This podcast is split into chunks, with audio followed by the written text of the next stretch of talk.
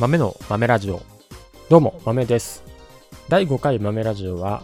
なんと早速リニューアルしました。えー、まあ大きく変わったのは、今のところ BGM だけなんですけど、とりあえずね、えっ、ー、と、周辺環境を整えてみました。えー、マイクを購入したりだとか、あとはソフトを使ってね、編集していこうと思っております。例えばですね、今使ってる編集ソフト、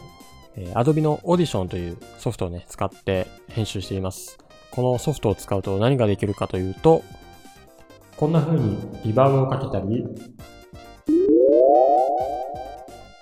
こんな風に SE をつけたりすることができます。はい、楽しいですね。おもちゃですね。新しいおもちゃですね。はい。まあ僕にとってこれは趣味の一環なので、そんなにね、面白いものになるかちょっと今後わかんないですけど、とりあえず僕の遊びに付き合ってくださる方は、今後ともどうぞよろしくお願いします。そしてですね、えー、形だけですが、ちょっと番組っぽくなってきたな、本物っぽくなってきたところでですね、今後の展望といたしまして、番組のコーナーなんかを作ったりしたいなと考えてます。何でもいいんですけどね。なんだろう。例えば、何ですか謎謎謎謎なんかをいや、ちょっと待て。いやいやいやいや、謎謎はね、ちょっと幼稚すぎるんで 何でしょうか。まあ最初にね、この枕の部分で何かお題的なものがあって、最後にね、答え合わせみたいな。いや、それは結局謎々ですね。はい。まあいいや。あの、いろいろ考えたいと思っておりますので、どうぞ、えー、お付き合いよろしくお願いします。まあ、構成としては、今後はこの枕と本編があって、最後に、まあ、締めみたいなね、まあ、3部構成でやっていこうと思っております。ちょっとね、ちゃんと作ってみようと思って、えー、こんな感じにしております。そんな感じの構成でお送りしたいと思います。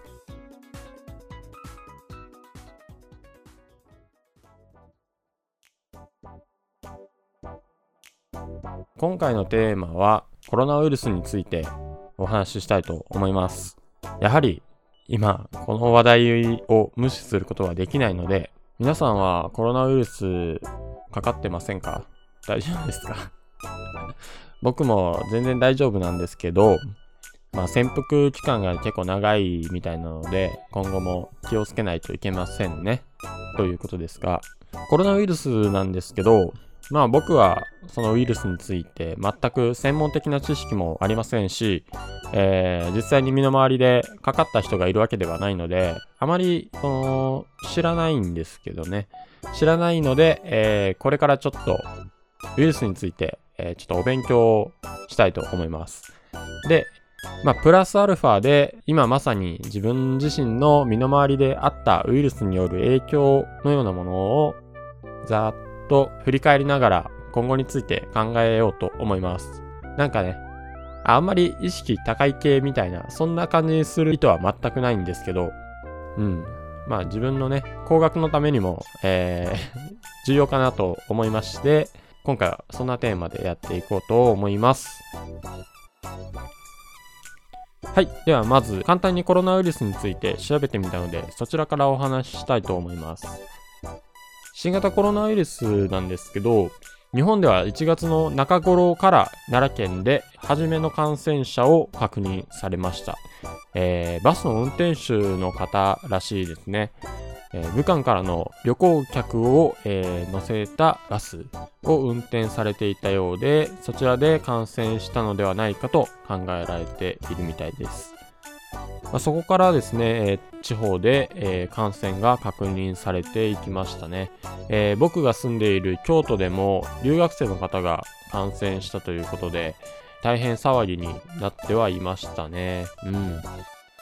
まあ、奈良県と京都府っていうのは僕のあの地元であり、えー、今の生活拠点でもあるので、かなり心配にはなったんですが、まあ、飛沫感染っていうことで、自分自身が頑張って意識的に予防すればなんとかなるのかなと、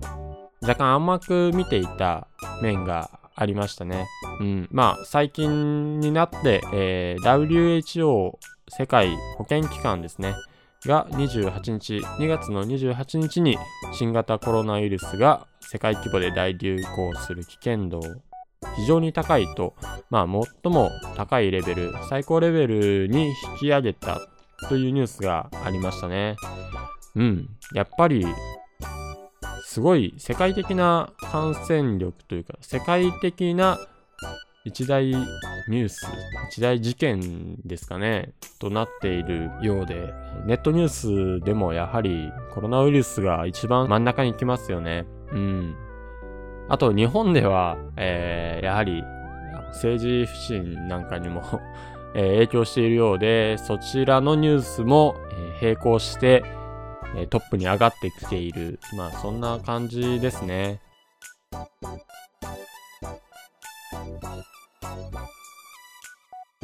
コロナウイルスの感染の症状というのもあったんですが、えー、ずっとその息切れとか呼吸困難、まあ、咳がメインだと思ってたんですけど、まあ、調べたところ頭痛もあったりとか筋肉痛、まあ、熱なんかもあるんですよね。まあ、インフルエンザとあまり区別つかなそうですよね。体温の上がり方が違うので、少しでも風邪のような症状があったらコロナウイルスを疑ってもいいのかもしれません。そして、えー、コロナウイルスの感染リスクを下げるためというのを調べてみたんですけど、やはりメインは手洗いですね。そして、くしゃみとか咳をする際は、ティッシュや肘の内側で覆って、えー、するのが良い。まあ手のひらでするとね、手のひらで受けてしまうとね、やはりその、いろんな部分を触れてしまうので、感染のリスクが高まってしまうということですね。あとはまあ、えっ、ー、と、熱や卵は十分に加熱すること。あとは、野生動物や家畜との接触をできるだけ避けるといったのが、えー、あるそうです。まあ、皆さん、コロナウイルス感染ね、えー、気をつけていきましょう。やはり、えー、自分の身を守るのは自分しかいないので、しっかりとこういったことを意識して、生活していけばいいのではないかなと思います。自分も気をつけよう。ここから僕自身がコロナウイルスによってもたらされた影響についてお話ししたいなと思っております。一番大きなところで、えヨーロッパ旅行ですね。やはり予定していた海外旅行が行けなかったというのが一番大きなイベント、事件でしたね。うん。奈良県で最初に感染者が確認された1月の中頃、その当時は、えー、旅行自体もそこまで決まっていることって少なくて、航空チケットもまだ取れていないような、そんな状況だったんですよね。ただ、その時にちょうど航空チケットの見積もりをいただいている段階で、トランジェットの経由地として、香港を選択していたんですね。ただ、ちょうどコロナウイルスが日本に上陸してきたあたりだったので、えー、香港の経由は少し危険なんじゃないかという懸念はありました。ただ、旅行そのものがなくなるなんていうことは全く考えてませんでしたね。結果的に、その香港のトランジットは、えー、どんどんどんどん選択肢から離れていって、最終的にはシンガポールを経由地として、えー、選択していました。ただこれも、えー、やはり後々思うと危険だなと、撮った後に、えー、感じていましたね。そして、えー、旅行の前日に、えー、一緒に行く友人から連絡がありまして、えー今回、ここまで準備したけれど、帰ってくることができないかもしれない。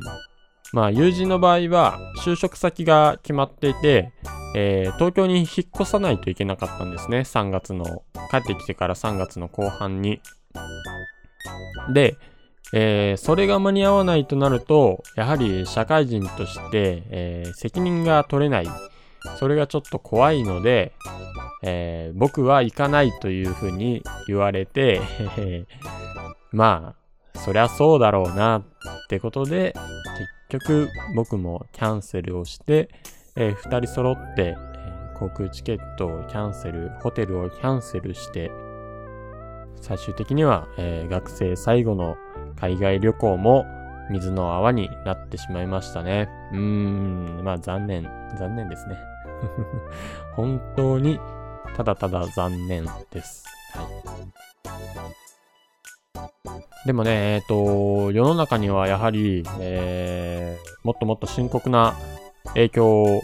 被ってる人もいるので、えー、僕ばかりが、僕だけがそんな風に泣き言を言っても仕方がないんですけど、例えばね、あのー、卒業式ができなかったりとかね、なんでしょうか。まあ学校が休みになったっていうのは大きいですよね、そもそもね。まあそれ以上にやはり亡くなった方もいらっしゃるので、うん。僕の海外旅行行けなかった程度は大したことないですね。まあショックなことには変わりないですけど、えー、それ以上にやはりこのコロナウイルスによって、えー、いろいろ社会がね、動きそうなので、えー、今後についてもう少し考えていきたいなとも思いました。また、これからもおそらく同じようなことが起こるのだろうと思うので、えー、その時に自分はどう動くか、まあそういったことを今のうちから考えておくべきなのかなと思いましたね。自然災害の時も、えー、やはり自分だったらどう動くかというふうに、えー、考えるようになったので、2013年以降、えー、それと同じくですね、2020年以降というのを、えー、まあ自然災害ではないですが、